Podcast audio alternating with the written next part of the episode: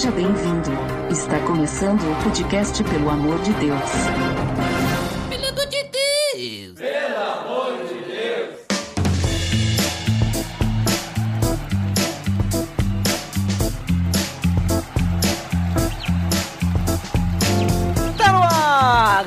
Podcast, pelo amor de Deus! Eu sou Ed The Drummer e hoje nós vamos começar uma nova série aqui no PDD, onde nós vamos juntos conhecer como os cristãos vivem em outros países. E para começar essa série, nós vamos iniciar com os Estados Unidos da América. Por esse motivo, eu convidei um cristão muito gente boa que mora lá, Marcos Barbosa. Seja bem-vindo, cara. Obrigado, Ed. Eu, meu nome é Marcos Barbosa, você já anunciou ali, e eu sou forasteiro nessa terra. Quem não é, lança a primeira, Muito bem, então hoje nós vamos falar sobre os States após a vinheta. Tá beleza, Edson! Você está escutando o podcast no site pelamordedeus.org.br, que vai ao ar sempre nas sextas-feiras, a cada 14 dias. Curta nossa fanpage em facebook.com barra oficial PADD. Também siga no Twitter, através do arroba underline PADD. Ou entre em contato conosco através do e-mail contato arroba pelamordedeus.org.br.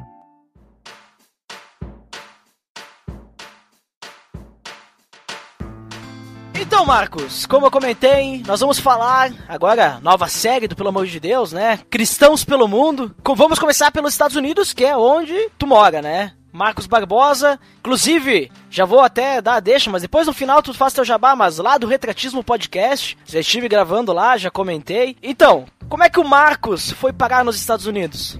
Tu não nasceu nos Estados Unidos, né? Tu é brasileiro, pelo que eu sei, né? Cara, eu sou dos Estados Unidos do Sul, né? sou do Brasil. Tá certo. já, já foram mais unidos, né? Hoje em dia tá meio separado o negócio. né? Mas não, eu nasci no Brasil, em Petrópolis, no estado do Rio. Sou fresco da montanha. Aliás, sou da montanha fresca. mas, mas eu vim pra cá em 1999, cara. Já tem, vou fazer 16 anos. Tá fazendo 16 anos agora em junho. E eu vim casado com a Bianca, minha esposa. E naquela época nós viemos com, com minha filha mais, né, com meu filho mais velho, não meu filho, minha filha, que hoje tem 16 anos, na época ela estava com 4 meses. E viemos na, assim, no rastro da família, já tinham. Eu sou o sétimo filho de, de sete irmãos. Nossa. Então, é, então eu sou assim, a raspa do tacho. E já estava praticamente todo mundo aqui, só minha irmã mais velha, que eu não tinha vindo ainda, que veio logo depois. E minha mãe já estava morando aqui. Então, assim, a família já estava toda aqui. Dependia da gente tomar essa decisão, entendeu? Eu segurei pra caramba, minha esposa não queria vir, né? ela não tinha ninguém da família dela aqui. Hoje em dia, minha sogra também mora aqui, meu cunhado. E, bom, a vida foi trazendo a gente. E nós, eu, eu me considero um, assim, um imigrante que, que imigrou com a família inteira, entendeu? Certo. Então, eu não sou o pioneiro, apesar de ter vindo, né? Com uma neném de quatro meses, é, minha esposa recém é, dado luz, foi cesárea no caso, e com dois mil dólares no bolso, era tudo que eu tinha, e Deus hum, prosperou a gente nesse país aqui. Fiquei 35 dias na casa do meu irmão, e já pagando aluguel, ajudando tudo e tal, e Deus abriu as portas, já consegui um trabalho, e as coisas foram acontecendo, mas tudo com a graça de Deus, sem dúvida. Nada disso teria acontecido dessa forma positiva se Deus não tivesse abrindo as portas e tal. E daí pra frente tivemos muitos outros desafios, né? Que não sei se você quer que eu fale isso agora, mas é, à medida que você chega, você é imigrante, você não tem documento. Eu vim da forma mais complicada. Apesar de que tem gente que vem em situação, em, em situação mais complicada que a minha. Né? Tem gente que atravessa a fronteira.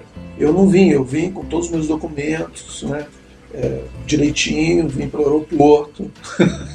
Certo. Entendeu? É, época não. Aquela época era mais tranquilo, acho, de entrar, né? Não tinha acontecido ainda o 11 de setembro, né? Não, não, não tinha acontecido ainda, foi em 2001. Uhum.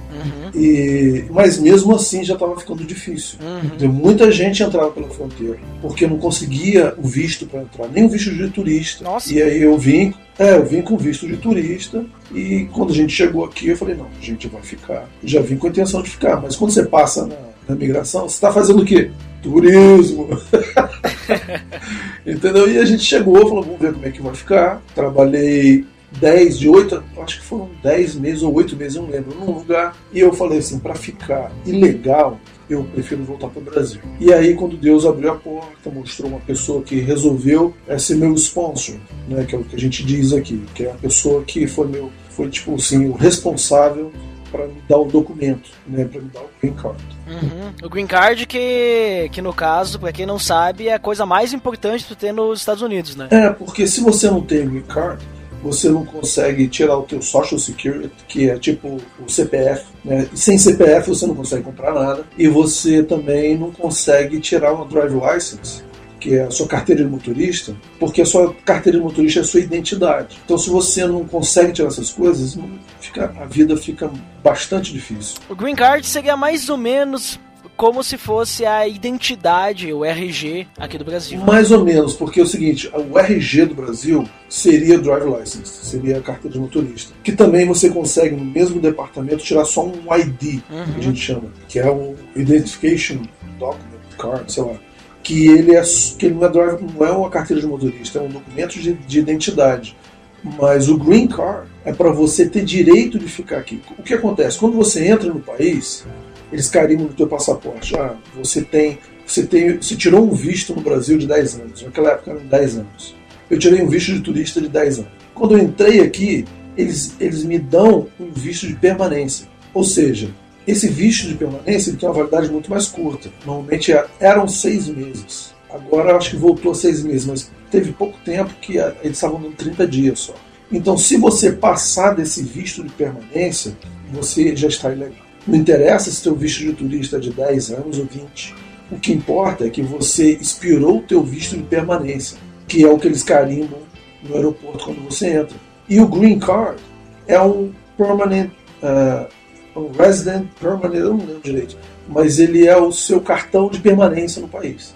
Ou seja, você não está dependente mais daquele visto de permanência que te dão na entrada do país. Você tem acesso para entrar e sair o que você quiser. Certo. Então, basicamente, tua principal motivação de morar em outro país foi seguir o rastro da família, né? Foi seguir o rastro da família. E a realidade é que eu, quando a gente resolveu vir, nós morávamos, nós morávamos em, no Vale do Paraíba de São Paulo, um lugar chamado são José dos Campos. Certo. Uma cidade relativamente grande, é, com um povo bem interiorano, tal, bem barrista, não gostava muito de carioca, aquela coisa toda. E, e, a gente morou lá cinco anos. Trabalhei em bancos, eu trabalhava em financeira, naquela época eu trabalhava num banco chamado Pontual Martinelli, fazia financiamentos de carros, motos tal. E só que, cara, toda vez que você ia, porque eu dependia do comércio para poder vender meus financiamentos. E aí vinha um plano econômico, derrubava todo o meu meu plano de, de, de, de, produção de meses, entendeu? Aí, plano após plano, isso foi minando as energias, entendeu? E aí minha filha nasceu, né? Pô, você pega aquele nenenzinho, você olha assim, cara, é a coisa mais frágil do mundo e a coisa mais importante que você tem. E eu pensava, pô, vou criá-la aqui nessa no grau de violência que o, que o país estava entrando e entendeu tendo oportunidade de de dar um, um, é, assim, um futuro diferente para os meus filhos, eu falei, cara, vou embora. Entendeu? E foi, foi essa a motivação. Eu estava meio desanimado já com a economia no Brasil. A gente percebeu toda a violência que estava gerando. Eu morava em, em, num lugar, no, não lembro exatamente o nome, tem tanto tempo já. e tinha, um, tinha um, um bairro mais ou menos perto, assim, que era um bairro muito violento, cara e a gente só via aquelas notícias de morte, assassinato, não sei o que, violência. Eu falei, cara, a gente tem que ir embora daqui. Entendeu? E foi numa época de crise na, na, na família da minha esposa. Ela falou: olha, de repente, se a gente for agora, talvez eu possa ajudar minha família. E foi exatamente o que a gente fez. Nós viemos e seis meses trouxemos minha sogra, entendeu? Ela também já tem o documento dela, já vive aqui. E, e logo depois, minha sogra, eu, minha esposa trabalhando, a gente conseguiu trazer meus dois cunhados e meu sogro, né? ele veio a falecer aqui. E tem um cunhado que voltou para o Brasil. Então a gente foi, assim, a motivação maior foi o quê? Foi a. Eu não gosto de usar esse termo porque parece que quem ficou no Brasil está sofrendo. Eu sei que tem muita gente no Brasil que está tá vivendo bem, mas para mim, eu estava começando a viver uma situação difícil e eu não estava vendo sair. Entendeu? Minha esposa brincava, né? Assim, a melhor saída no Brasil é, é do aeroporto. mas eu não gosto de dizer isso, porque parece que eu estou é, desfazendo do Brasil, e não é verdade. Entendeu? Eu amo o Brasil, gosto demais do Brasil, mas eu aprendi a amar esse país que me recebeu tão bem. Entendeu? Apesar de todos os desafios que a gente teve aqui, de todos os, os challenges que a gente teve aqui, né? de, são decisões importantes que a gente teve que tomar. E, mas, por exemplo, eu fui voluntário no, Exército, eu servi na Polícia do Exército no Brasil, entendeu? Eu fui, assim, pô, mais patriota do que o cara que é voluntário para servir na polícia, entendeu?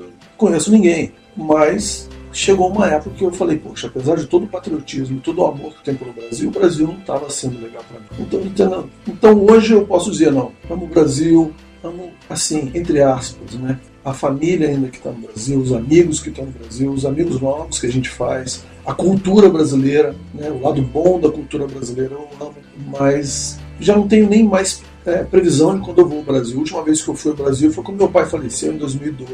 Não voltei mais. Entendeu? Então, cada um tem um, uma motivação diferente. Hoje em dia eu tenho mais um filho, que é o Joshua, já tem 14 anos. Que nasceu aí, no caso, então. Nasceu aqui, é americano. E, e o idioma deles, a língua mãe deles é o inglês. O português é o second language, entendeu? Uhum. Porque eles, eles, eles falam em casa. Mas entre eles, eles falam inglês, com os amigos é tudo em inglês. A gente puxa o português para ter, né, para ter mais um idioma. Claro. Mas a realidade deles é diferente, as oportunidades que eles têm são outras. Entendeu? Hoje em dia Deus já deu a benção, nós já temos a cidadania, entendeu? Então, assim, eu jurei a bandeira americana. Então eu não sou só o cara brasileiro, entendeu? Que vive no exterior. Eu sou o cara brasileiro que também ama a pátria americana, porque eu jurei a bandeira americana. Certo. entendeu? Então, quem, quem quiser me julgar, É, me julgue, entendeu? Mas eu- essa é a minha realidade, entendeu? É um país que me recebeu bem. Claro, Graças a Deus eu vivo confortavelmente, que tenho, me considero uma pessoa rica comparada com o resto do mundo. O conforto que eu tenho, eu não sou rico em padrões americanos, mas eu tenho tanto que eu não tenho assim palavras para agradecer a Deus, entendeu? O conforto, a tranquilidade que a gente tem de viver nesse país. Mas, assim, eu fico pensando, por exemplo, eu não gosto de dar opinião sobre política brasileira, apesar de ter opinião. Porque eu não estou vivendo aí, apesar de votar também aqui no consulado brasileiro. Mas, entendeu? É como se eu estivesse malhando sem estar vivendo na, na pele, entendeu? Da mesma forma que eu não entendo quem fala mal dos Estados Unidos sem nunca ter vindo aqui, entendeu? E, e você fala assim, ah, mas é, eu, sem querer fugir muito do tema, que são cristãos, né, por volta do mundo, a, a volta mundo, né, fora dos países, é, eu vivo minha fé aqui e eu aprendi muita coisa da graça e da e fui entender o que é um pouquinho sobre calvinismo e armenianismo, isso tudo aqui e, e na igreja americana, entendeu? A gente pode chegar lá mais pra frente. claro, tá certo. Entendeu? E no caso, então, tu já tá o quê? 16 anos, mais ou menos, aí nos Estados Unidos e Aham. tu já saiu do Brasil sendo cristão, então, né? Já nasci num lar evangélico. Passei por várias denominações, mas posso dar alguns nomes. Revelação de Cristo, é, Assembleia de Deus, é, Wesleyana, Metodista, primeiro igreja metodista, depois metodista Wesleyana. Depois eu fui Maranata, conheci minha esposa na igreja cristã Maranata, que é uma igreja grande no Brasil, tem até aqui, tem vários lugares do mundo, mas uma igreja é, onde eu conheci minha esposa. E aprendi pouca coisa sobre, sobre a graça nessa igreja. Aprendi muito sobre a lei, entendeu? Sobre outras coisas. E eu não me arrependo de ter vivido as experiências que eu vivi lá. Mas hoje eu aprendi muito mais sobre a graça. E eu frequentei nove anos uma igreja americana presbiteriana. Olha ali, só faltou o Batista. Só faltou batista. Não, e hoje em dia a igreja que eu frequento é batista. Ai, rodou todas quase. Então, eu, eu, eu costumo dizer para minha esposa que eu sou um missionário presbiteriano num campo batista. tá certo. Estou tentando conver- converter alguns batistas presbiterianos. Mas, mas eu parei lá, vou te, vou te dar um, um panorama rapidinho dessa, dessa da igreja. Né? Quando eu cheguei aqui, a gente se envolveu na igreja batista também, uma igreja batista brasileira. Do, não sei se você já ouviu falar do grupo chamado Milad, que é um grupo Nunca ouvi falar. É um grupo evangélico do Brasil da década de 80, por aí. Ah, eu sou de você era 90. nascido. Então, da década de 80 e eles eram do norte do Brasil, né, do o que era no norte para o nordeste do Brasil. E eles eram dos vencedores por Cristo, já deve ter ouvido falar. Esse sim. Então, o, um dos presidentes era o Nelson Pinto, que era um dos, dos presidentes, foi presidente uma época do, do, dos vencedores, ele tocava o Milad, que era uma missão também. E ele veio para cá, conheci ele aqui, né, pastor Nelson, Nelson. E nessa época o pastor Guilherme Kerr, que é cunhado dele, também estava com ele. Se você conhece esse nome, Guilherme Kerr. Também não. Ele fez muitos corinhos que você com certeza canta. é, é Mas... como eu disse, eu sou dos anos 90, né? Então. É, você é dos anos 90. É... E eu, eu tive um, tempo, privilégio de estar caminhando com o pastor Guilherme Kerr por mais ou menos uns dois anos. E aí nós, uma, uma, uma quantidade grande de, de, de circunstâncias, acabei é, começando a frequentar essa igreja americana. Fui convidado por alguns amigos e eu tocava sax, saxofone, né? E eu, eu, fiquei amigo do diretor musical da igreja ali e a gente começou a fazer uma amizade, comecei a tocar na igreja chamada Spanish River Church, é, chama Spanish River Rio Espanhol, né? seria a tradução. Chama Spanish River Church aqui em Boca Raton. E tive até o privilégio de ir ao Brasil em 2006 Fiz duas semanas de viagem missionária com um grupo de 18 pessoas dessa igreja americana. Entendeu? Fomos para Recife, ficamos uma semana lá uma semana em Niterói, no Rio de Janeiro. É, com, eram 18 pessoas, dois brasileiros e 16 americanos. E a gente fez, a, assim, era uma, a banda da igreja, né? foi fazer essa, essa, essas duas semanas de missões. E nós tocamos em vários lugares tal. Então foi assim uma experiência super legal e fiquei lá até, até minha filha começar a crescer e ela não se adaptou no grupo de jovens da igreja, não conseguia fazer, sim, se relacionar. O americano em si é um povo bem fechado, entendeu? Ele é bem diferente do brasileiro, não é um povo assim muito comunicativo e tal. Raras exceções, existem exceções, mas são raras. Mas e aí a gente conhecia uma igreja muito grande, que é a igreja que a gente está hoje, que é a primeira igreja batista do sul da Flórida, que é uma igreja é, bem conhecida até por muitos brasileiros, que é a maior propriedade de uma igreja brasileira fora do Brasil, que é essa propriedade aqui do, sul da Flórida. Então é um templo legal, tem um ginásio grande, poliesportivo, onde a gente faz todas as reuniões. E lá minha filha entrou para o time de voleibol. E essa atividade, eles têm um grupo muito legal de jovens, eles se, se entrosaram e aí eu falei, poxa, não adianta eu forçar eles na igreja americana, porque eles não estão se adaptando. E, fica, e também não quero dividir a família. Então vamos todos para a igreja brasileira. E foi por causa desse, dessa preocupação com os meus filhos que a gente acabou indo para a igreja batista. Mas assim, é a mesma fé, é o mesmo Senhor. As nossas diferenças são mínimas, que não, não são nem, é, não merecem nem ser, ser comentado. A gente está dentro e crescendo junto, entendeu? Isso que importa. Mas é uma igreja brasileira bastante forte, eles, eles acolhem muitos imigrantes, entendeu? Existe um, um, uma ajuda social muito boa na igreja, eles fazem acompanhamento. O consulado é, brasileiro se reunia lá todos os sábados, por muitos anos, é, chama o consulado itinerante, né, consulado brasileiro itinerante. Eles reuniam para poder dar toda assistência à comunidade brasileira, que é grande, que, que essa, essa igreja fica uma cidade vizinha a Boca Raton, fica duas, duas cidades ao sul de Boca Raton, chamada Pompomite. Então é uma igreja que tem assim, um trabalho muito legal para a comunidade brasileira. Mas o importante é que vocês conseguem adorar a Deus, vocês conseguem ter comunhão, e é isso que importa, né? Sem dúvida. É, assim, é uma igreja de teologia reformada, entendeu? A gente tem, tem o privilégio de receber muitos pastores do Brasil que vêm pregar, que o pessoal vem passear no Disney, dá uma paradinha na igreja, prega, Disney. Tá certo. Mas, mas é uma igreja que é uma bênção. Eu gosto muito do pastor Silair Almeida, que é nosso pastor. Uhum. Então, essa é a nossa realidade. Entendeu? Show de bola.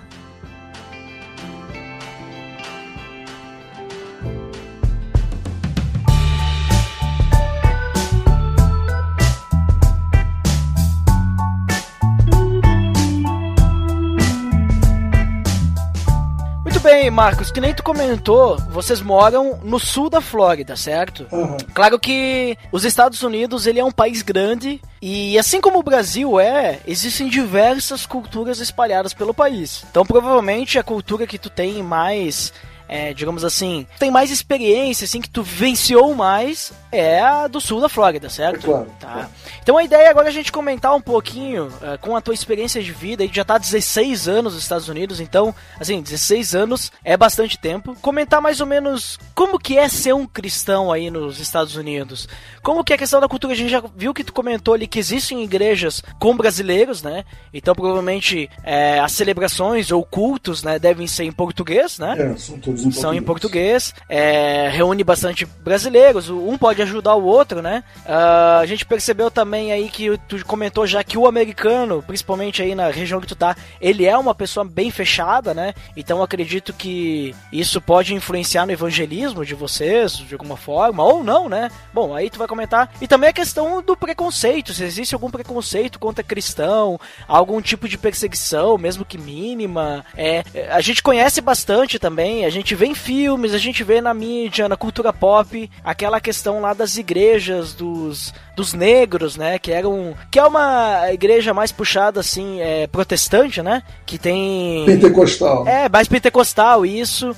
Uh, que tem aqueles corais e tal. Como é que é essa questão desse tipo de cultura? Como é que é? Se existe preconceito? Comenta aí para nós um pouco como é que é tu ser um cristão nos Estados Unidos, aí na região sul da Flórida, e como é que são as igrejas, como é que é uh, a recepção por tu ser um cristão, se isso influencia alguma coisa, esse tipo de coisa aí. Cara, é, num país que se denomina é, cristão, é mais ou menos como é o Brasil hoje você vai encontrar todo tipo de igreja, entendeu? A igreja que você vai se identificar e falar, não, essa igreja prega o evangelho genuíno, e você vai encontrar aquela igreja que você fala, cara, como esse cara não foi preso ainda pregando esse tipo de evangelho?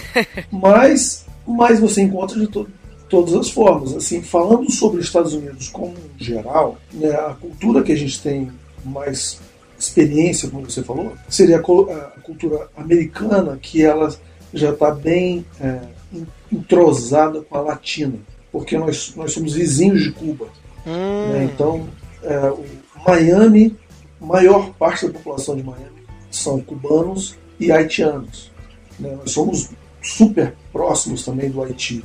Né? O Haiti é, um, é o país mais pobre do nosso hemisfério, que é um lugar né, que a gente tem, é, acho que já é um ponto comum né, no conhecimento geral de que o Haiti é um país que tem muitas necessidades Inclusive, a nossa igreja é, sustenta um, tem um orfanato no Haiti, com acho que 40 e poucas crianças, entendeu? E a, e a, nossa igreja também tem um projeto de sustentar 300 pastores no Haiti. Então, você faz uma ideia de como ah, existe essa, essa relação. A gente cruza todos os dias com haitianos, com cubanos, e mais aqui porque a gente tem essa influência de fora, os imigrantes eles são bem assim se identificam. Hum, você certo. encontra você encontra indiano, você encontra muçulmano, você encontra todas as raças, você encontra aqui. Tem um pouquinho de cada um aqui, apesar de ter maior parte serem, serem é, hispanos. Né? É, igual se você for na Califórnia, você vai encontrar muitos mexicanos, entendeu? Agora, se você for para Nova York, que é uma huge metrópole, você vai encontrar gente em todo lugar do mundo, da mesma forma. Eu tenho uma irmã que mora em Nova York. Eu tenho um irmão que mora aqui na Georgia, né, Atlanta. Eu tenho um sobrinho que mora na Califórnia. Então a gente está meio espalhado pelo país. Então aqui, a no... mas a nossa realidade aqui são os hispanos. Né? Então, apesar de o americano do, do, da Flórida, principalmente do sul da Flórida, ele já está acostumado a viver com, com outras culturas, ele é fechado porque é uma característica do americano. Uhum. da cultura americana. Certo. O cara, o cara quando ele quando ele chega aos 18 anos de idade, e o pai literalmente põe as malas dele pro lado de fora da porta e fala assim: meu filho, vai viver a tua vida. Entendeu? E então é uma cultura que a gente não conhece. Nós, é, nós mantemos os nossos filhos, né, cultura brasileira, a gente mantém os nossos filhos até eles é, ficarem grandes demais para o ninho e caírem de cabeça. O americano não. Antes dele conseguir voar direito, ele já empurra para fora para ver se ele aprende a voar. Porque é uma característica do, do americano. Por exemplo, o, os filhos, quando vão para a universidade, para o college, normalmente eles vão para outro estado. Raros americanos que ficam perto de casa. Porque eles querem ir para a vida. E os pais querem mais que eles possam ir para o outro lado do país. Porque é da cultura. E é difícil da gente entender isso. Então, essa forma de criação faz com que o americano seja muito. É, é, preze muito pela privacidade deles, pela independência. Então, quando você conhece o americano, ele é normalmente educado com você, dependendo da região né, que você se encontra. Você vai encontrar um povo mais educado, vai falar contigo bem. Explica aí esse mas... esquema aí da região aí, só pro pessoal conhecer. A gente falou em off que tem uns lugares aí que Ah. não, não é bem recebido, né? Não, não, é assim, você vai sempre encontrar gente educada e gente com pouca educação, né? Vamos falar assim, broncos, né? Em qualquer estado. né? Acho que quando me referi a o cara vai te tratar com educação, é era isso que eu estava falando. Mas uma coisa que eu comentei com você que eu acho legal salientar é que, por exemplo, na Flórida, o americano ele sabe conviver com imigrante. Na Califórnia ele sabe conviver com imigrante. Em Nova York também. Mas se você for para os estados do centro do país, muitos não têm imigrantes. E normalmente eles não gostam dos imigrantes que aparecem por lá. Entendeu? Aquele, sabe aquela história é lá no, na Georgia, né? Tem muito isso na Georgia, que a gente vê né, pessoal brincando e tal, que tem o KKK, né? Que é aquele. Ah, Klux Klux Klan? Exatamente. Existe isso aqui. Só que é, eles não praticam mais o racismo do ponto de vista de ir lá matar o negro, de queimar a cruz no quintal do negro. Eles não fazem isso. Inclusive, você chamar um, um- um Black American de negro, aqui ó, a palavra negro é extremamente pejorativo. Você falar para um americano, ei, nigger, isso é péssimo. Se você falar isso aqui, você vai estar vai estar comprando briga, entendeu? Aqui eles gostam de ser chamados de black, né? são black people. E é diferente, existe toda uma, assim, uma cultura. Por exemplo, o estado da Geórgia é um dos, é um dos que mais tem é, negros. Né? No português, o negro não é pejorativo. Se chamar o cara de preto é pejorativo. né? É o inverso. né? Mas no estado de Geórgia, os negros é a maioria da população. E existem os brancos que são radicais. Se você for para o sul da Geórgia, você vai, você vai encontrar, você vai passar por fazendas que eram fazendas onde tinham escravos, coisa recente americana, entendeu? Então, e você vai encontrar os, os brancos, que a gente costuma chamar de rednecks, né? Que são os, os fazendeiros. Clássico, né? Dos filmes Clássico, rednecks. redneck. Existem, cara. Você parece que você tá num filme. Uhum. Vem o cara naquela picape 3 metros de altura, aquele rodão, aquela bota de couro, chapéu, camisa xadrez. Existe isso aqui, é comum. Aqui na- no sul da Flórida você vê isso. Se você for mais pro oeste, né, porque eu- aqui como é que funciona? É, eu, costumo, eu acostumei a, a- me nortear pelo, pelos, né, pelo, pela bússola, porque aqui é tudo norte, sul, leste, oeste. né? Se você for pro lado é, oeste da Flórida, que seria o miolo da, Fló- da Flórida, cara, é cheio de, red, de redneck, né? Como a gente chama. Que são os brancos, fazendeiros, que andam de lama até o pescoço, entendeu? Aqui é o estado do, do alligator, né? Que é o estado do jacaré, né? Do crocodilo. Existem mais crocodilos aqui do que seres humanos. Nossa! É, porque o, o miolo da Flórida é, só são pântanos. Entendeu? Você tem áreas, reservas florestais gigantes que só são pântanos. E você encontra aqui, o que aconteceu muito, o pessoal que trazia aquelas cobrinhas como animal de estimação, chegava aqui, che compravam né, de uns países tropicais, aí a cobra ficava grande demais e eles soltavam no, soltavam no Pantanal. Só que aquele, aquela cobra não tinha nenhum predador natural. O que aconteceu? Você encontra cobra de tudo que é tipo, iguana de tudo que é espécie e jacaré de tudo que é espécie aqui. Porque, entendeu? O jacaré era nativo, mas as cobras, as iguanas, isso tudo não era. E vieram pra cá, entendeu? E, pô, é um, é um- é um clima perfeito, um ambiente perfeito para eles é, crescerem e proliferarem. Então é um, é um país que você, assim, um estado principalmente, isso é, é meio que um país inteiro, tá? É um lugar onde você está perto da civilização, está na civilização, na cidade, tá? Está bem, tá? Pô, tem tudo perto de você. Na Flórida, você, você principalmente na Flórida, que é um, é um estado bem amplo, você precisa ter um carro, que a, a condução pública é bem fraca. Então aqui você tem que estar dirigindo para todos os lados, porque as, as pistas são largas são, e é tudo muito distante. Você vai tudo de carro, você trafega bem, diferente das metrópoles, tipo Nova York, é, é, Chicago, outras, outras metrópoles. Você consegue andando, andando resolver tudo. Você pega um subway, né, um metrô. Aqui é tudo de carro. Então você está na cidade, mas, por exemplo, no meu condomínio aqui, nós temos dois lagos dentro do condomínio. Você entrando no condomínio, você vê uma plaquinha. Cuidado com o aligueiro. Porque todos os lagos têm conexões aqui. Porque a Flórida é um, Pantanal. Então, os, os, os oligueiros eles vão de um lago para outro e vão circulando e a gente vê como vê. Entendeu? Então você vê cobra, vê oligueiro, no quintal da minha casa já peguei cobra. Entendeu? Você fala, pô, você mora num jungle, né? Numa floresta, mas não é. É porque você não pode matar. Você não pode matar um jacaré. Se você matar, você vai preso. Entendeu? Você tem que tentar conviver harmoniosamente com as bestas feras em volta. Entendeu? A gente indo para Orlando, quantas vezes já passei na beira da estrada, você vê jacaré e você vê viadinhos também correndo tal. Assim, a natureza aqui é bem preservada, entendeu? Mas voltando pro lado né, da cultura, é, é difícil. Aí você fala assim, como é que você vai evangelizar o americano? Cara, é um desafio muito grande. Porque você fala para o americano, você, você conhece o Senhor Jesus? Ele fala assim, conheço. Já conhece, né? Você é batizado? Fui batizado quando era criança, novinho, na presbiteriana, né? Ou então fui batizado quando tinha 12 anos na igreja batista e tal. E aí? E o cara não tá nem aí pro Senhor, entendeu? Sim. Ele vai, né? Ele vai na igreja na Páscoa e no Natal. Em tese, digamos assim, enquanto aqui no, no Brasil, que nós temos um. É um país predominantemente católico, né? Uhum. Em que nós temos, digamos assim, grande parte da população que se diz católico, eles são católicos não praticantes. Nos Estados Unidos nós temos, então provavelmente deve ter uma grande parte que é protestante, mas são protestantes não praticantes. A maior parte. É bem complicado isso, bem complicado. Mas você vai, por exemplo, se você estiver ligado é, no que está acontecendo no Brasil, eu tenho acompanhado muito Missão na Íntegra. Ah, certo. Você já ouviu uhum. falar pastor Ariel de Renier, de vez em quando vem na nossa igreja, pastor Neil Barreto. Essa galera de vez em quando vem aqui.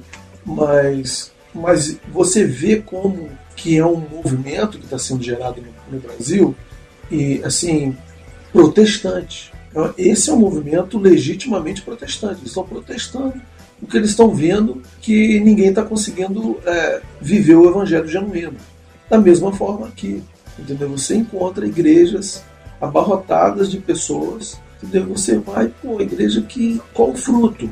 Muito, muito do que acontece aqui é, são igrejas fabulosas, é, prédios monumentais, coisas maravilhosas, auditórios lindos, que sobrevivem porque eles alugam para concertos e para shows de música secular durante a semana, porque a membresia não consegue pagar a igreja. Nossa. Então você, você convive com realidades muito ambíguas, entendeu? E um país que você fala assim, cara, é, não sei se eu comentei com você, um tempo atrás a gente estava falando sobre a violência né, é, dos jovens. Cara, a, a, iniciação, a, a iniciação sexual né, e, e de drogas dos adolescentes aqui na América é muito cedo, cara. Com 12 anos, você fala, pô, mas isso aqui também, se você for no morro, na favela, com 12 anos o cara já é marginal, assaltante. Cara, mas eu não tô falando do, da favela, tô falando dentro dos lares, dentro... das pessoas que vão à igreja, classe média, classe média alta, principalmente. Cara, com 12 anos o cara já cansou de fumar maconha, entendeu? Já tá querendo partir para drogas mais fortes. Sexo é uma coisa que Entendeu? Aí você fala, pô, vou botar meu filho numa escola cristã. Eles podem até não fazer o sexo normal, mas vão fazer o sexo oral, fazer alguma outra coisa. E você fala, não, você tá maluco. Não, não é. Acontece, é né? Verdade. É, é demais. Uhum. Porque é tudo muito fácil, entendeu? É uma sociedade porque você fala, pô, mas é, você está falando, então você é um cara super bem sucedido. Não é, não é que eu sou, seja super, super bem sucedido. É que qualquer pessoa que arruma um trabalho decente consegue pagar uma casa, dois carros, entendeu? Ter, poder viajar, poder comer bem, entendeu? Qualquer casa tem é, aquecimento central, ar-condicionado central, é, você consegue alugar uma casa legal dentro de um condomínio com, com portão, com, com segurança, entendeu? Você consegue. É, tem internet, tem tudo. Acesso ao, ao bem é, material muito fácil nesse país. Então o um menino fala assim, pô, eu quero o último lançamento do último videogame. Antes dele pedir, o pai já deu. Entendeu? Aí eles têm tudo, cara. Eles têm tudo. O que eles não conseguem ter de imediato, que seria é, usar o corpo e desfrutar da, das coisas que até culturalmente nem é tanto assim mais. As pessoas elas nem se casam, elas vão morar junto. O casamento aqui é uma instituição que, cara, que é, que é só nas igrejas que você encontra. A maioria dos, dos, casais aqui, a maior parte, eles só vivem juntos. Só aqueles que têm, que vêm de uma família um pouco melhor, que eles se dão o trabalho de se casar. Então você pensa, o adolescente, pô, isso eu só vou poder desfrutar depois que eu me casar. Eles já estão desfrutando sabe, da zoeira e do sexo e de tudo.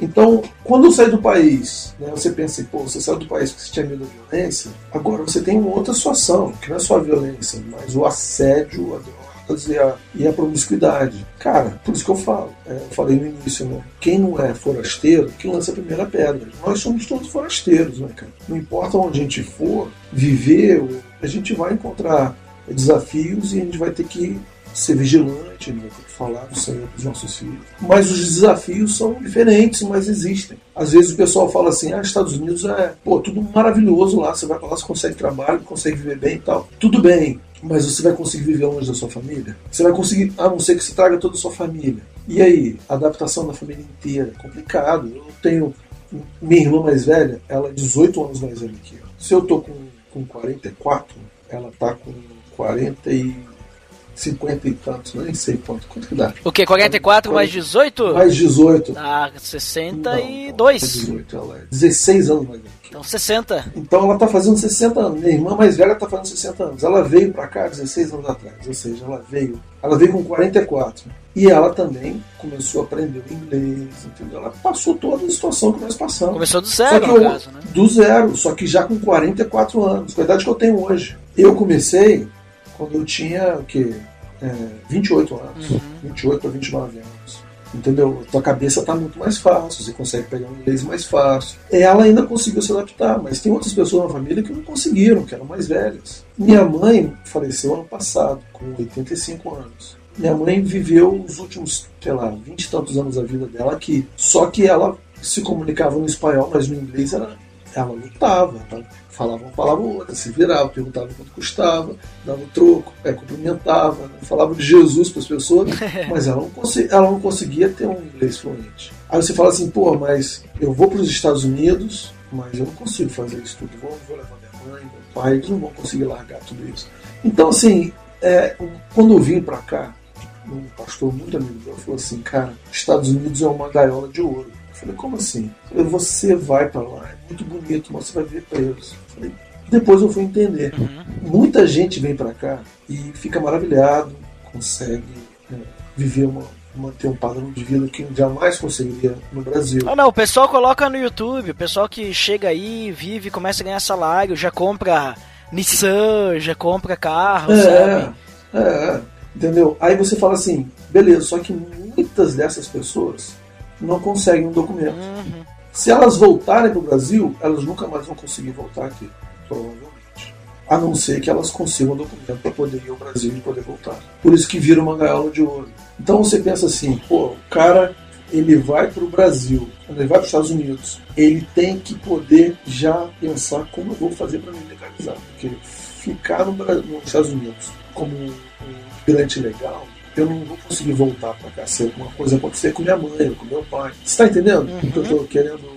A, a, foto que eu estou querendo pintar é com as pessoas que estão aqui há mais de 20 anos, até hoje não tem documento, que os, tanto o pai e a mãe já morreram eles não conseguiram nenhum enterro dos pais. Sim, porque se eles voltarem para o Brasil, depois eles não conseguem mais voltar para os Estados Unidos. Né? Não conseguem mais voltar para os Estados Unidos. Porque eles estavam ilegal, né? E eles não, mas eles estavam ilegais, mas eles, eles tinham casa, tinham carro, Uhum. tinham uma vida estabelecida aqui. Aqui não pode, não pode sair. Se sair, você não consegue voltar, então as coisas ficam ficando por aqui.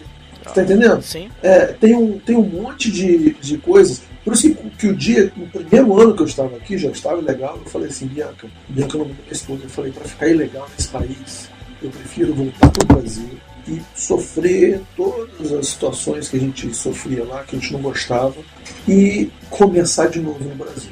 Porque ficar ilegal que eu não quero. Foi quando Deus abençoou e Deus colocou a pessoa certa no meu caminho, foi o meu sponsor, que me deu o documento. Isso foi, eu cheguei aqui em 99, isso foi em 2000. Uhum. Em 2001, aliás, em 2000 mesmo saiu a lei que o Bill Clinton tinha assinado antes dele. Foi a última lei que ele assinou antes de sair, que era a lei de sponsorship, porque quando você conseguia um sponsor. Sponsor, no caso, seria tipo um patrocinador, né? A tradução literal. É, É alguém, exatamente. é alguém que vai lá e te, digamos assim, é o, é o tal do QI, é quem, tem, quem indica, né? Mais ou menos. É o cara que ele te, te dá uma oferta de trabalho. Ah, certo. E ele, e ele prova que ele tem saúde financeira suficiente para poder te bancar aqui no país. Uhum. Ele te dá a oferta de trabalho e ele tem como é, o teu trabalho vai ser suficiente para te manter e ele tem aquela vaga para você. Certo. Entendeu? Então, com isso, Deus colocou essa pessoa na minha, na minha vida. O Bill Clinton tinha assinado, porque antes você até conseguia, é, se você tivesse legal aqui, você conseguia que alguém assinasse para você, se eu conseguisse alguém que assinasse para você, você, você tinha que voltar para o Brasil e passar, ficar 10 anos no Brasil, que era castigo, né? tipo uma penalização por você ter ficado ilegal aqui. Depois de 10 anos, você conseguia é, usar aquela proposta de trabalho e aplicar para tentar vir com visto de trabalho. Então, quando Bill Clinton assinou, ele falou assim: Eu estou é, eliminando esses 10 anos de castigo, você só paga uma multa e você pode ficar direto. Foi a lei que nós pegamos. Dei entrada. Quando dei entrada nos documentos, aconteceu o atentado terrorista de 11 de setembro. Aí o processo parou. Eu fiquei legal, mas da mesma forma, não podia sair. Eu tinha o meu, meu Social Security, que seria o CPF, eu tinha a drive license, né, que é o carteira de motorista, mas eu ainda não tinha o green card, ou seja, não podia sair. Levou quase seis anos o processo todo terminado, porque eles, eles, é, eles congelaram todo o departamento de imigração por não sei quantos anos e eles começaram a rea, rea, reavaliar todos os processos, porque um dos, um não sei se é, isso é uma curiosidade, não sei se as pessoas já tinham ouvido falar isso, um dos caras que estavam no avião que caiu na Pensilvânia, né, que um foi na, né, dois nas Torres Gêmeas e o outro na Pensilvânia, né, perto do Pentágono e tal. Ele, um dos caras, depois que ele morreu, o Green Card chegou na casa dele. Olha só. Entendeu? E o pessoal falou, pô, ele estava na lista negra de terroristas, né, ele estava sendo é, investigado, mas a imigração pegou isso e estava no documento para o cara se legalizar. Aí com aquilo pararam, congelaram toda a máquina do governo e começaram a reestruturar. E essa reestrutura atrasou meu processo em quase quatro anos. Mas falei, bom, pelo menos agora as coisas estão encaminhadas. Pensando nisso tudo, entendeu? Por exemplo, a minha mãe veio, quando meu pai faleceu, eu pude ao Brasil, né? um pouco antes dele falecer, eu tive, pude estar com ele. Mas eu já tive a oportunidade de ir ao Brasil algumas vezes antes. Mas ficar, vir ilegal, né? ficar na incerteza, aí você começa a questionar. Fala assim, pô, será que é esse mesmo o propósito de Deus na minha vida? Hum. É questionar. Sim, sim. De, desde o início, essa foi uma das coisas que me perturbava. Eu falava assim, pô, tudo bem, aqui eu vou ter acesso a outras coisas, mas será que é isso mesmo que Deus quer? Porque eu, eu fazia faculdade no Brasil, porque no banco eles falam assim, para você ser promovido, você precisa terminar o seu curso superior. Eu estava fazendo faculdade e, e eu falei, tranquei tudo, deixei tudo para trás. Eu falei, cara, será que eu fiz a coisa certa? Aí você vai falar, não, você ficou um tempo legal e Deus não tinha um plano disso, não sei o quê. Aí eu vou questionar, será realmente? Deus também, e a graça dele entra onde? E a misericórdia dele, entendeu? Tem uma música americana que fala que, que Deus fará um caminho, né? Deus fará um caminho onde nunca existiu. Às vezes a gente tenta alguma coisa, né? aquele desespero de querer, às vezes até de tomar o lugar de Deus né, nas decisões da nossa vida. E Deus olha e fala, puxa você pisou na bola de novo, mas eu vou arrumar, as coisas vão dar certo, eu vou, vou conduzir a tua vida. Deus é pai, né? Ele é, é, é, aquilo que eu chamo de. Que eu chamo não, né? Que, que é a palavra certa, né? Que é a soberania de Deus, né? É a soberania de Deus. Você parece que é calvinista. Né? É, é, só, só parece, assim. Só parece.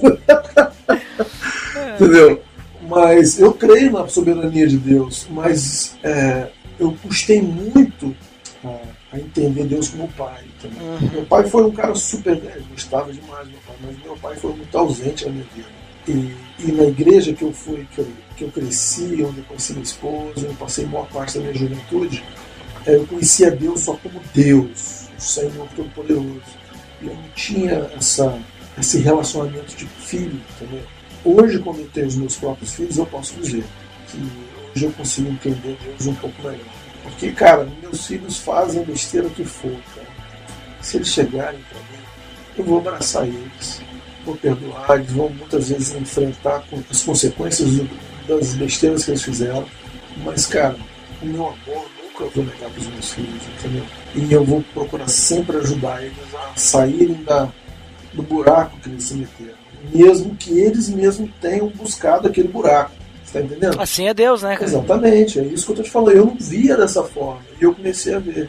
eu acredito até que o cara que vem para os Estados Unidos ou para qualquer outro país ficar ilegal, ficar se, se submetendo a sub, subemprego, entendeu? Ralando e tal, aquele medo de ser parado pela polícia e não ter documento, aquela coisa toda. É tipo assim, um buraco a gente se enfia, entendeu? Eu conheço pessoas que estão aqui há, há muitos anos e o cara dirige para cima para baixo e não tem carteira de motorista. Se a polícia para, é uma premiação, o cara tem que ir para corte, paga multa, aí vão tentar dependendo da época, teve uma época que a polícia aqui, além de fazer o trabalho de polícia, também tinha o direito de perguntar o status é, de imigra imigração, né, migratório de cada pessoa. Aí complicava, o pessoal se, se morria de medo de ser parado pela polícia, porque muitos não tinham documento. Aí você vive nesse desespero, você fala assim, pô, aí o cara vai para a igreja e fala assim, Deus, tem misericórdia, não deixa a polícia me parar. Você fala assim, cara, eu não tenho coragem nem de pedir isso para Deus, porque esse foi o buraco que eu me enfiei,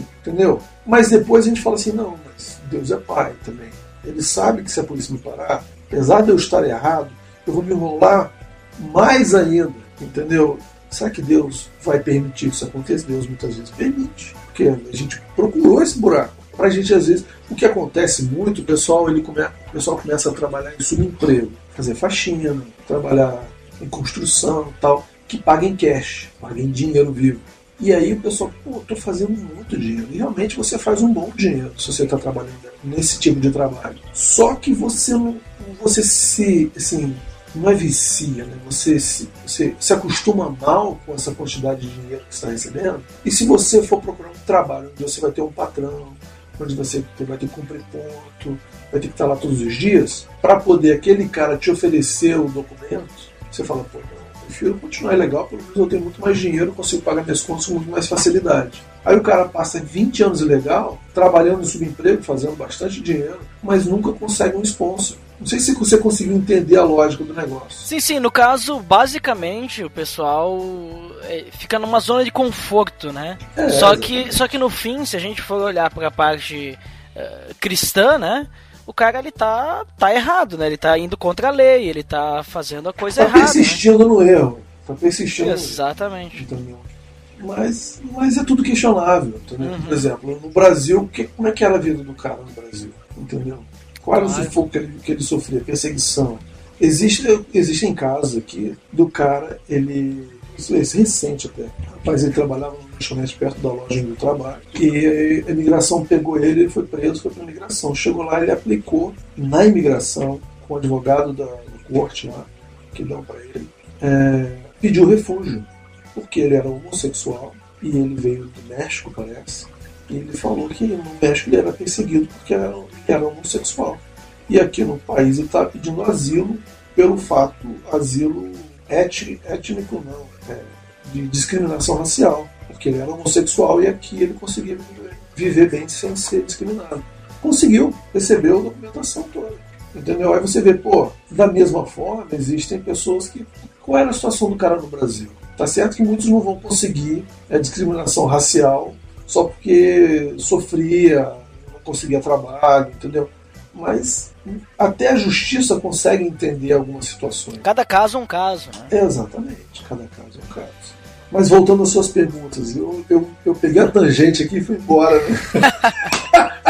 Eu te falei. Não, mas, era, mas, era, basicamente isso, era mais pra gente conhecer é, mais ou menos como é que é. Como é que é viver e ser cristão aí nos Estados Unidos, né? Tu comentou ali das igrejas, tu comentou ali do pessoal da cultura, como é que é. A gente percebeu. Porque às vezes a gente tem uma, uma mentalidade assim que, nossa, porque os Estados Unidos é um país que foi criado em cima do cristianismo, né? É um país que foi criado, que a gente vê muitos protestantes. A gente vê as igrejas pentecostais, pentecostalismo inclusive nasceu nos Estados Unidos, se não me engano, né? Depois veio veio pro Brasil, né? Cara, não sei te Mas é algo mais ou menos assim. Eu não sou pentecostal, então não posso falar se quem tiver ouvindo aí, quem tiver ouvindo que é pentecostal, eu também não sou. Me, me corrige, mas se eu não me engano, o pentecostalismo surgiu nos Estados Unidos. Então o cara pensa, bah, não, porque o pessoal aí deve ser firme na fé mesmo. Aí tu me vem com essa história em que o pessoal ah, nasce ali, filho aí de pessoas que vão pra, pra igreja protestante, mas vai lá, se batiza e tal, mas não segue, né?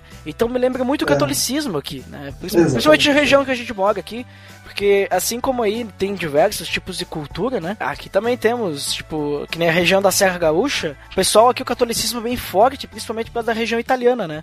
O pessoal uhum. se agarrou muito na fé para poder sobreviver quando vieram imigrantes também, né, da Itália. Uhum. Então o catolicismo aqui é muito forte, mas só que pouco praticado, né? Pouco praticado por pessoas da minha idade, por exemplo, assim, só pessoas mais velhas, acima dos 50 anos, 40 anos, esse, esse pessoal ou comunidades, né? Comunidades mais do interior, que o pessoal é mais forte. Uhum. Senão da cidade, pessoas da minha idade, o pessoal não quer saber nada assim de, de igreja católica, nada, a pessoa não vai não. Mas se diz católico, né? Mas era mais ou menos isso daí. Vamos para as considerações considerações finais, pode ser? Pode ser. Deixa eu só, deixa eu só fazer um parêntese com relação à igreja brasileira que a gente está falando aqui. Certo. É, a igreja brasileira, com relação aos nossos filhos, o culto deles, a reunião deles é em inglês. Hum. O culto nosso, né? Dos, o geral, no caso. Dos veião, igual eu, assim, de 40 para cima. É, certo. dos que estão na igreja, no, no culto geral é em português, os, os hinos, os corinhos são em português, mas o culto dos, dos jovens e adolescentes, das crianças nem se fala. É tudo em inglês. É tudo em inglês. Eles cantam Wilson também? Eles cantam tudo que você possa imaginar, cara. É, é, tudo em inglês. E, e, o lance é o seguinte: é, é, isso que eu comentei contigo há um tempo atrás, que eu tô lembrando. Que quando você sai do Brasil e vem para os Estados Unidos, por exemplo, no meu caso, eu tenho dupla cidadania. Né? Sou brasileiro, sou americano. Mas no final das contas, eu não sou nem brasileiro mais e nem americano. Eu sou aquilo que eu comentei contigo naquela época. Eu sou essa terceira cultura, que é o cara que, quando ele chega no Brasil, ele não se sente em casa. Porque eu já vivo aqui há muitos anos. Me acostumei com, com o ritmo de vida daqui, com o estilo de vida americano. E quando eu, e ao mesmo tempo, enquanto eu estou aqui nos Estados Unidos, eu também não, não sou totalmente americano, porque eu tenho as minhas raízes brasileiras. Entendeu? Então, na verdade, eu sou essa terceira cultura, sou essa terceira, sabe, que não é, não é o brasileiro nem é o americano, eu sou essa mistura. Américo-brasileiro, hein? É, exatamente. Que é o que você vai encontrar em outros países, no Japão. Eu sei que eu tive contato com algumas pessoas do Japão, eu tive contato com pessoas em outros países, que é a mesma história. Brasileiros que estão por aí, falam o idioma, conhecem muito da cultura, mas não são daquele país e também já não se sentem em casa no Brasil. Marcos, eu sei bem o que tu quer dizer, cara, porque eu também tenho dupla cidadania. Ah. Eu sou brasileiro e sou gaúcho. que vergonha! Falta você querer separar o Nordeste e o Sudeste. Agora vai ficar só o Sul dele separado. Cara, é, mas, mas é bem isso aí mesmo, entendeu? A gente tem uma, assim, uma realidade não atua, né? Pelo amor de Deus. A gente vem, a gente tem uma realidade meio atípica, entendeu? Uhum. Que, mas, mas é isso aí. Isso é o que eu queria falar, não queria deixar passando tá esse, certo. esse comentário.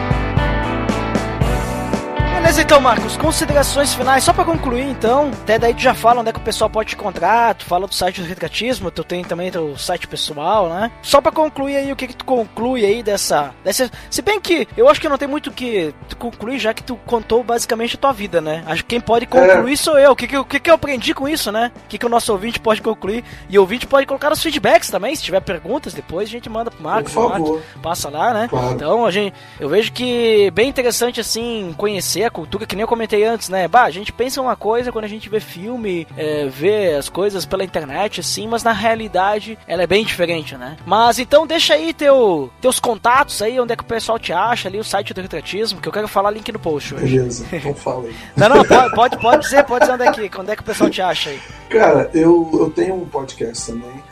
A gente deve ter começado mais ou menos na mesma época, né? 2011. Não, nós começamos em 2013, nossa, pelo amor de Deus. 2000. Eu não sei exatamente. Tem muito tempo, cara, que eu comecei. Eu comecei um mês antes, ou, ou um mês depois, não lembro, do que eu. Do que o Telecast. Ah, certo. Telecast. Conhecido, eu... link no post, Telecast aí. Exatamente. é, foi mais ou menos a mesma época. Que é o Retratismo Podcast. Aí, ó, link no post. Link no post, falou bem. Retratismo Podcast é um podcast de áudio só, que eu falo basicamente sobre fotografia. E eu e se você ouvir os 40 e poucos episódios que tem lá, você vai ver é, etapas da minha história, né, que foram vários anos. em que eu tinha é, pretensões de trabalhar com fotografia uma época e depois acabei mudando e, e, e, te, e fui eu, eu, uso Nikon, né?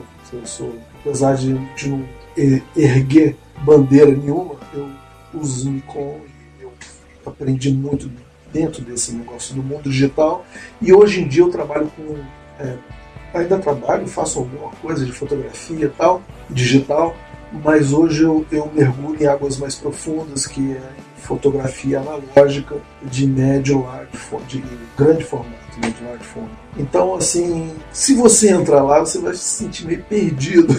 você tem que, tem que começar do início para você se identificar com o mundo digital até chegar nos dias de hoje, de hoje que eu falo um pouco sobre filme de novo, que é uma tendência meio louca que está aí no mercado, que muita gente está voltando a usar filme. Então eu falo muito, também tenho um canal no YouTube também, com o nome de Retratismo Podcast. Aí, ó, link no post. Link no post, que eu tenho alguns vídeos, acho que são oito ou nove vídeos só, que eu falo uma coisa sobre revelação de filme e tal, que é um troço muito maluco.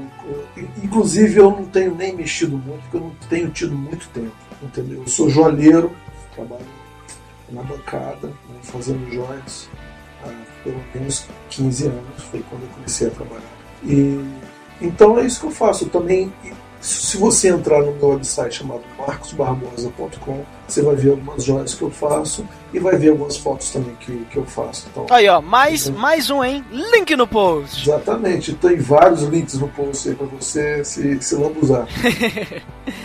Marcos, muito obrigado aí pelo teu tempo, cara. Que isso, cara. Foi um prazer. Muito obrigado por participar e também por expor aí um pouquinho da tua experiência de vida aí, vivendo aí nos Estados Unidos. Por expor aí a tua experiência com conhecendo as igrejas aí dos Estados Unidos, tua família, né? A cultura, o que, que tu vivencia diariamente. E o pessoal pode acessar aí, os links estão no post aí para conhecer aí o Retratismo Podcast, é, conhecer um pouquinho aí, tem os vídeos aí, né? Quem, quem se interessa por fotografia, eu recomendo. O pessoal pode, pode verificar ali, né? Os links estão todos no post aí, pessoal pessoal facilitar a vida, você tem que acessar o site, né? Quem não acessa o site na escuta pelo feed vai ter que acessar pra... Ou também acessa direto, o Marcos deu, deu o site ali, tudo certinho. Mas é isso, Marcos, quero te agradecer muito, cara. Eu, eu praticamente aprendi muito aí contigo, conhecendo aí. Se algum dia eu tiver vontade de visitar os Estados Unidos, eu vou visitar a Flórida.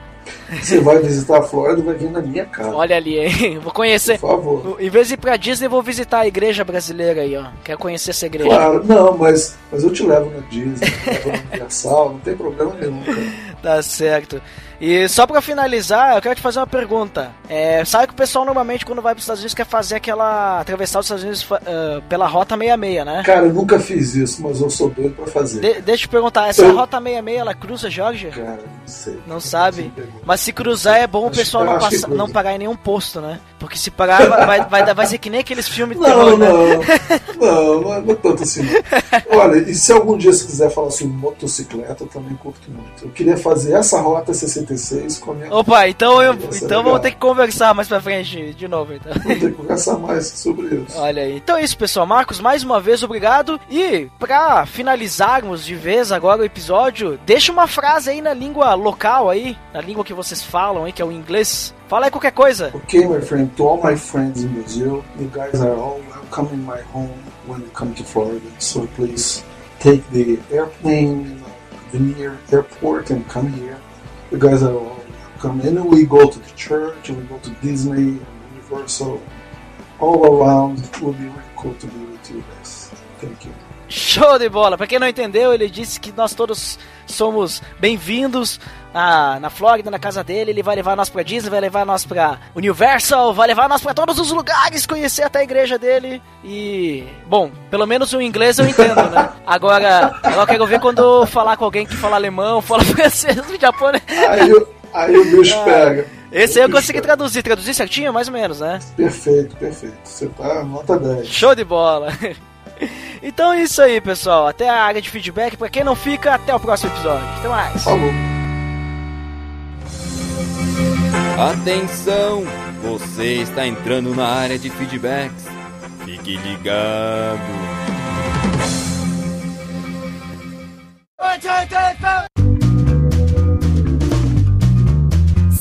Estamos na área de feedbacks do PDD. Nossa! Fantástico! Uau, incríveis, incríveis 56 PADDs, né? Sempre presentes aqui, né? Muito, muitos, muitos feedbacks, Dandeco, em todos esses episódios, Uau, né? Milhares. Se um dia a gente Milhares. juntar todos eles, né? Quase que nem Jesus, vai faltar livros, né? Nossa, Para muitos. Poder escrevê-los. Nossa, e Dandeco, pra quem quiser ouvir todos os episódios, precisa assinar o feed. Quer dizer, não precisa, mas facilita a vida do ouvinte se ele assinar o feed. Qual, qual é? É o pelamordedeus.org.br barra feed barra podcast. E pros nossos ouvintes que sim, que gostam da gente, seria interessante que avaliasse a gente no iTunes, né? E por isso a gente, né, dá o link direto aí, que qual é? Que é o pelamordedeus.org.br barra iTunes. Fantástico! Agora vamos lá aos feedbacks do episódio 55 que falamos sobre a saúde do cristão. Uau, a saúde, minha saúde está ficando debilitada. Quem foi o primeiro, Dandeco? O Lourival Gonçalves. A pessoa, baixando. pessoa batráquia, É. né? Que vem aí, Organoficamente sensível. vem sempre falar que baixa os episódios, mas ele disse mais coisa. Ele disse primeiro que estava baixando. E depois,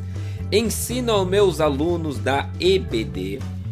O que será EBD? Escola Bíblica Dominical! Ah, É, claro. Que Deus nos dá responsabilidade sobre o nosso corpo. Muitos dizem que sofrem provações por parte de Deus ou é coisa do diabo, mas nunca se responsabilizam pelos seus exageros. Isso aí, né? Depois que fez o filho, assume, né? muito bom, muito obrigado aí. Lorival Gonçalves, vamos ao próximo. O Denis Cruz. Isso, Denis Cruz lá da Livre Cultura. O que, que ele É. disse? Bacana post e excelente tema. Fantástico! Digo que há um tempo vivemos a ditadura do corpo. É verdade. Quem não faz academia já está sacramentado de que vai viver pouco. Pior, não socializa porque não se encaixa na conversa sobre a quantidade de quilômetros que correu, etc. Comer bem é recomendável, mas como encher a geladeira de uva, maçã, bananas e outras frutas com salário sem poder de compra e que somente dá para pagar as contas do mês. Foi isso que eu tinha comentado lá no É. episódio. Comer, comer certo custa caro, né?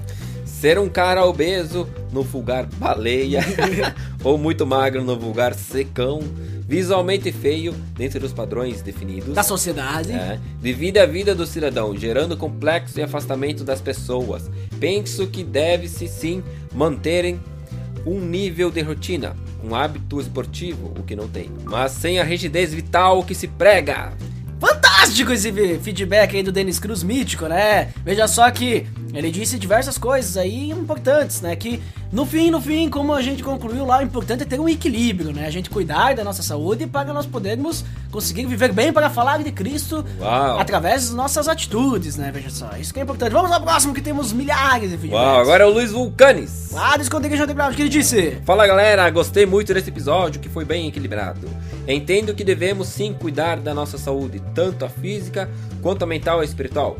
Entretanto, vemos uma sociedade impregnada pelo ópio da cultura do eu tornando-se dependente dessa busca constante pelo ser perfeito a partir de suas próprias capacidades e considero isto perigoso, pois pode nos induzir a sermos independentes a Deus. É perigo, hein? É, por isso é necessário estarmos vigilantes para não sermos apanhados de surpresa pelo adversário. Grande abraço! Fantástico! Luiz Vulcanes também, que é uma pessoa, né? Inoxidável, né? Que, ou Batráquia. seja, que tem, tem brilho, né? ai, ai, Luiz Vulcanes disse aí um feedback muito bom, muito obrigado por seu feedback, Luiz Vulcanes. E é isso aí, a gente tem que cuidar, porque às vezes a gente pode, que nem eu sempre digo, né? O que mais nos engana é o nosso próprio coração, né? Faz nós nos enganarmos, né? Então nós temos que cuidar, porque se a gente ficar pensando só em nós mesmos, né? Nós vamos se esquecer daquele, né, que, que veio nos salvar, né? Exatamente. Mas Andeco também tivemos nesse meio tempo um episódio extra, veja Opa. só. E quando eu digo extra, é extra mesmo, porque a gente não deixou de cumprir a nossa periodicidade de 14 dias, né? Uhum. Então aquele episódio saiu entre os episódios, veja só. Nossa, Então tivemos episódio extra que a gente gravou lá no primeiro encontro PADD. Você lembra? Você estava. eu estava presente. Inclusive, nesse painel que a gente gravou. E tivemos aí nesse meio tempo aí dois feedbacks. Quem que foi que falou? Foi o Nito Xavier. Nito Xavier lá do Pupilas em Brasas, que disse. É, cara, muito bom o cast. Só pra deixar uma opinião, mesmo que ninguém pediu, mas vai mesmo assim. Ih. No Pupilas, nosso maior vilão foi a internet, que estragou alguma das nossas gravações, talvez até mais que o headset. Lembrando que gravamos pelo Skype. Valeu, abraço. Isso aí, eu falei lá algumas dicas de como a gente grava o PADD, né? Que eu sou meio freak, né? Eu falei, inclusive, lá no evento lá. Eu disse, olha, eu faço o máximo possível de gravações possíveis e, e né, backups, porque se der algum problema. Então, acesse o site lá, acesse o. Você tem que entregar pra Deus, né? Claro. Mas acesse lá, link no post do último episódio aí, extra, pra você ver lá o que eu respondi pro Nito, pra você pegar as dicas. E quem também comentou? Foi o Luiz Vulcani. Sempre presente, Luiz Vulcani, veja, veja só. só. Fala galera, ótimo episódio e muito esclarecedor. Já deu para repensar algumas coisas para melhorar o esconderijo underground. Valeu mesmo, grande abraço. Fantástico! Veja. Veja que, lembra, que, lembra que a gente foi bem sucinto, né, nas nossas explicações, né? Mesmo assim, já deu pra ajudar, então isso é bom. Muito obrigado àqueles que deram os seus feedbacks. Então, Deca, vamos às indicações. Nossa, hoje temos uma indicação que vai levar vocês às alturas do diário de bordo. Não, mas Veja, o. é, não, navio, é, né? não é bordo de avião, é bordo de barco. mas tudo bem. Qual que é o episódio de Diário de Bordo? Não vamos nem cortar essa parte, erro, né? Para dizer que não cortamos. né? É. É o Diário de Bordo 52, aquele sobre igrejas à venda e os mesmos assuntos de sempre. Polêmico esse episódio, né? Falaram, né, sobre a questão de como usar a oferta e outras coisas. Cantina, né? E agora, hein? É, Será isso- que nós vamos poder comer aquele bolinho depois do, da celebração, né? Uau! Então, ah, muito, muito bom aquele episódio lá, gostei, indico, porque aqui no PDD a gente indica coisa boa, né? Veja só. E a princípio que é isso, né? Sim, acho que Galera, lemos tudo e tudo. Veja só que esse episódio que a gente gravou aí, que você deve ter escutado, né? É o primeiro episódio da série Cristãos pelo Mundo, né? E vão vir mais países por aí, veja só. Então acho que por hoje é só, né, Daneco? Valeu, pessoal, até mais! Deus.